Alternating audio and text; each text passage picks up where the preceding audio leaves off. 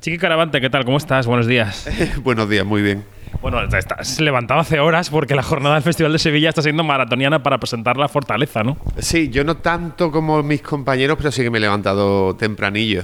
Tempranillo, sí. Bueno. Eh, es tu tercer largo, si no me equivoco, aunque llevas eh, mucho tiempo trabajando y las series también son parte de tu vida, luego hablaremos de eso. Eh, para una década o década y pico, ¿Tres largos te parece mucho? ¿Te parece poco? ¿Te parece un logro? ¿Querrías ir más rápido? ¿Cómo ves los tiempos? Hombre, a mí me gustaría ir más rápido, ah, pero a mí me cuesta mucho trabajo financiar las pelis. No soy la única persona a la que le cuesta tanto financiar las pelis. Yo creo que la mayor parte de compañeros, a la mayor parte de compañeros le cuesta mucho levantar las pelis. Y para quien no conozca el proceso, para quien nos escucha y no sepa de qué depende, ¿de qué depende que un guion que tú tienes bajo el brazo llegas a unos señores que tienen la pasta o que pueden, son capaces de levantar la pasta, digamos? ¿De qué depende de que, eso se levante o no? Sinceramente no lo sé. Es decir, creo que yo tengo un par de. Bueno, ahora mismo un guion que a mí me parece que está muy bien, que estuvimos a punto de levantarlo. ¿De qué depende? De. Mmm, de que alguien se interese, de que ese alguien tenga buena relación con las plataformas, con las televisiones, que tenga puntos en el IKA como productor para que le denle ayuda, para que tenga ya una, gran puntuación de, de salida.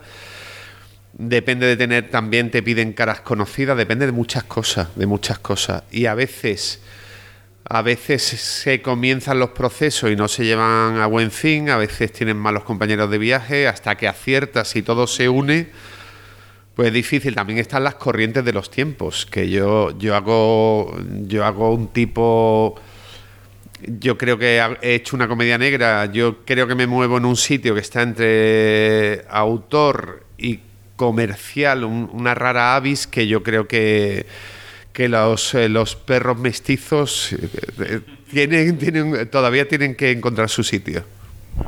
Hablemos de esta comedia negra, que es una comedia abierta, ¿eh? aunque tú le llamas negra, que tiene, es verdad que tiene una cierta negrura, pero que es una comedia yo creo que abierta. Se llama La Fortaleza, pues con actores como Goya Toledo, Fernando Tejero, Fernando Cayo, o sea que sí que tienes caras conocidas en este proyecto. ¿De dónde surge la idea de esta película y el argumento? ¿Cómo nace la semilla? Mira, ayer hicimos una proyección en la cárcel que funcionó muy bien y me preguntaron eso. Y, en ese momento no supe qué responder y creo que es a partir de, una situación parecida que yo viví. No, no, viví esto, porque esto se convierte en un juego, es lo que tú dices, ¿no? Es una comedia abierta, negra, pero abierta, pero sí a raíz de una herencia. Las herencias son un material fantástico para la ficción. Sí, de hecho no es. Tengo también historias, todo el mundo tiene alguna. Todo el mundo tiene historias y aparte, no es una trama muy original, es parte de. Exacto, parte de, una. De una muerte, de la, de la, muerte del padre y de... lo que pasa es que yo creo que siempre hay conflicto porque una vez que muere la figura paterna o materna, creo que los hijos, los hermanos buscamos eh, eh, dominar esa familia o hay que reposicionarse dentro de esa familia y eso crea muchos conflictos que los proyectamos en lo material, desde mi punto de vista. Sí, sí, eso, eso es interesante, porque es verdad que a veces eh, eso es una canalización de otras cosas que están ahí ocultas, ¿no? Que están, hay una capa inferior. Y en este caso, el juego del que tú hablas es un juego en el que, el, por, poner el planteamiento de la primera parte de la película, ¿eh? el padre plantea una, una especie de reto de juego a los hijos que le tienen que encontrar, le tienen que enterrar y hay en, medio un notario un poco creepy que es Fernando Tejero, ¿no? Em, eh, ¿cómo, es, cómo, ¿Cómo se logra el tempo de la comedia, eh, Chiqui? En el sentido de que Evidentemente, el tempo depende del guion, de que esté ya escrito con un cierto paso, ¿no? Eh, también depende de que los actores eh, interioricen ese ritmo y lo plasmen en el rodaje, y depende también del, montaje, que tú le des un cierto ritmo. Para ti, ¿cuál de los pasos es más importante si es que hay alguno que realmente marque la comedia? Para mí la comedia es el tiempo, es lo que tú has dicho, es el compás. Creo que, que está muy cerca de la tragedia, que es una cuestión de tiempo. De todo modo, también a mí me gusta mucho la comedia, es decir, nosotros como hemos trabajado esta comedia, o como a mí me gusta trabajarla, es tomándola en serio. Es decir, a mí cuando, cuando veo una peli o una obra de teatro que por ser comedia están ellos como medio de broma, no me, no me, no me hace gracia. Creo que hay que tomárselo en serio, igual que el payaso se toma en serio que se tiene que subir a una silla y no lo consigue. Yo creo que, que es muy serio. Y con esa seriedad el tempo, que a veces consigue, a veces no, a veces también lo testas con el público, ¿no? Que parece que te, te funciona una cosa y dices, hostia, no lo he ajustado bien. Para esto para mí es muy importante ir haciendo proyecciones también. Es igual que yo también hago teatro, es igual que vas ajustando los, los gags o los tiempos en teatro.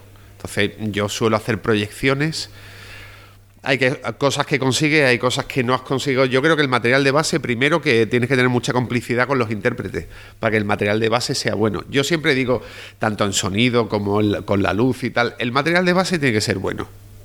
Y a partir de ahí, porque no todo se consigue en la postproducción. De cuanto mejor sea la luz, el sonido, el intérprete, todo, más fácil va a ser hacer cositas. Lo otro es una ñapa. No. ¿Y qué pasó ayer en la cárcel? Eh, eh, ¿Se reían los espectadores en los momentos en los que tú esperabas? ¿O te sorprendieron en algún sitio que tú dijiste, pues aquello no daba un duro porque la gente se riera y se rieron? ¿Cómo fue? Yo, sinceramente, sí. Yo, yo, yo, estoy, yo me pongo muy nervioso con, con mis primeras proyecciones. Eh, yo tengo esa sensación que tenía Buñuel de cuando puso el perro andaluz de llenarse los bolsillos de piedras, porque van a decirte que no les gusta, que eres un farsante, que no eres director. Y me avisaron antes de entrar en la cárcel de que el público hablaba muchísimo, cosa que a mí me encanta porque me, yo durante la película, claro, yo el, he, estado en proyecciones en el cine en Marruecos e Italia, a mí me encanta porque allí fuma la gente, lo comenta todo, anima, digo, bueno, va a ser así, pero el público estuvo súper atento y después una cosa muy bonita, porque yo creo que el cine, a mí me gusta, a mí me gusta el cine, yo soy cinéfago, no cinéfilo, yo lo veo todo. Es decir, desde la serie B a las películas de Berman, persona me encanta, pero John muere al final también me encanta. Y son las antípodas. Hago una parte, una de las películas favoritas de Berman era La jungla de cristal. Seguimos. Eh, de, verdad, es que yo, yo creo que hay que verlo todo pero a mí lo que me gustó mucho es que era, era fue un lenguaje, me di cuenta que la película, que ellos estuvieron súper atentos, y después yo creo que el cine es un lenguaje muy primario. Entonces había imágenes en la peli como el cráneo, el muerto, ese tipo de cosas que hacían, uh, ah, eso me encanta, tío. Sí, de repente ellos con esos mensajes estaban, estaban sintiendo algo y eso me parece que es una lección. Pero em, me parece bien ¿eh? la respuesta que das y me parece sensato y me parece eh, lógico los miedos, las prevenciones. Pero, eh, claro, em, uno puede pensar que una película es, un mapa en el que van, el que sube una curva, baja una curva, aquí viene un poquito de comedia, aquí un poquito de drama, aquí tal, aquí la gente va a hacer tal. ¿Ese mapa se sigue al dedillo en una sala o cada, cada ser humano sigue su mapa al ver una película? Yo creo que el director intenta que, que hacer un camino emocional, dar unas sorpresas. Yo creo, yo he hecho tres pelis mm, bastante cortos, hago ficción en televisión, en el teatro. Yo creo que el director que te diga que le ha salido perfecto ese camino te miente. Yo creo que es que es, es decir, eh, yo creo que he conseguido muchas cosas. Hay momentos que tú dices, hostia, yo quería un poquito más, quería un poquito menos, y momentos que dices, hostia, me ha salido. Era lo que yo pensaba.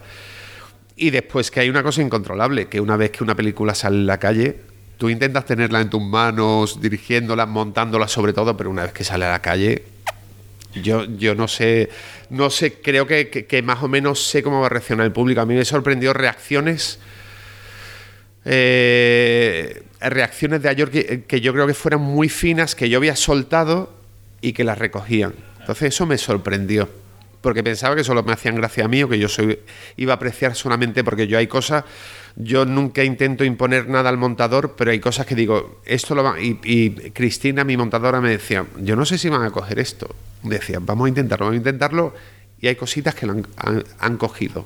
Entonces eso me, me da mucha satisfacción.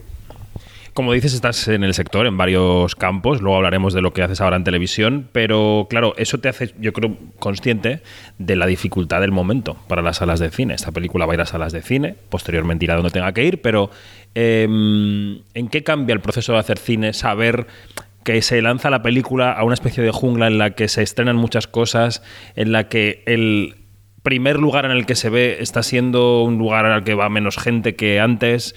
¿Esto cómo te coloca como director y como creador de una película? Eh, eh, no lo sé, digo, porque a mí me ha costado tanto trabajo levantar cada peli y hacer que se vea.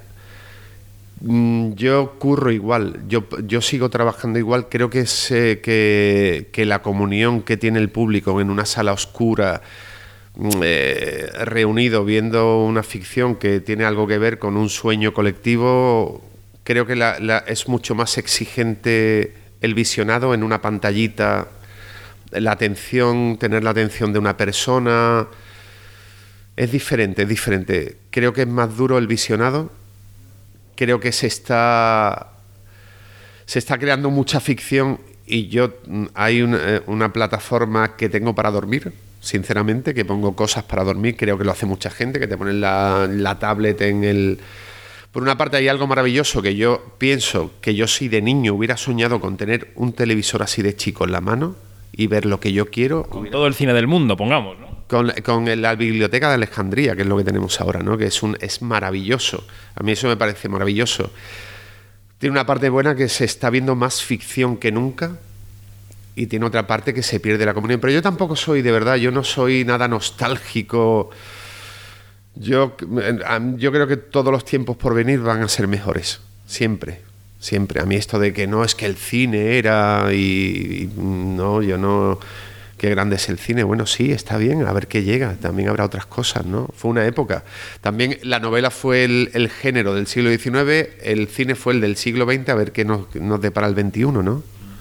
Has dirigido capítulos del Ministerio, de Malaca. ¿En qué estás ahora? Estoy con honor una serie para Antena 3 que produce Portocabo, la gente de Rapa, Hierro, que a mí me gusta mucho cómo trabajan. ¿Qué- qué nos puedes, cuéntanos algo que nos puedes contar de la serie.